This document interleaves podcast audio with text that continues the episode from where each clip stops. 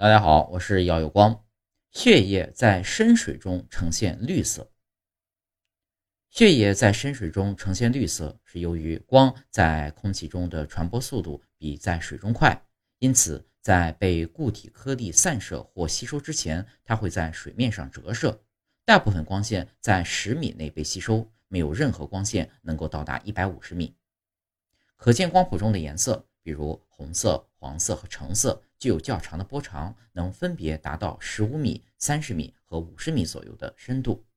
紫色、蓝色和绿色光的波长较短，可能会在水下传播得更远。你在水中的深度越深，阳光中的红光就越少。因此，当没有红色时，只有绿光会从深水中的血液中反射出来。所以在深水中，你会发现血液变成了绿色。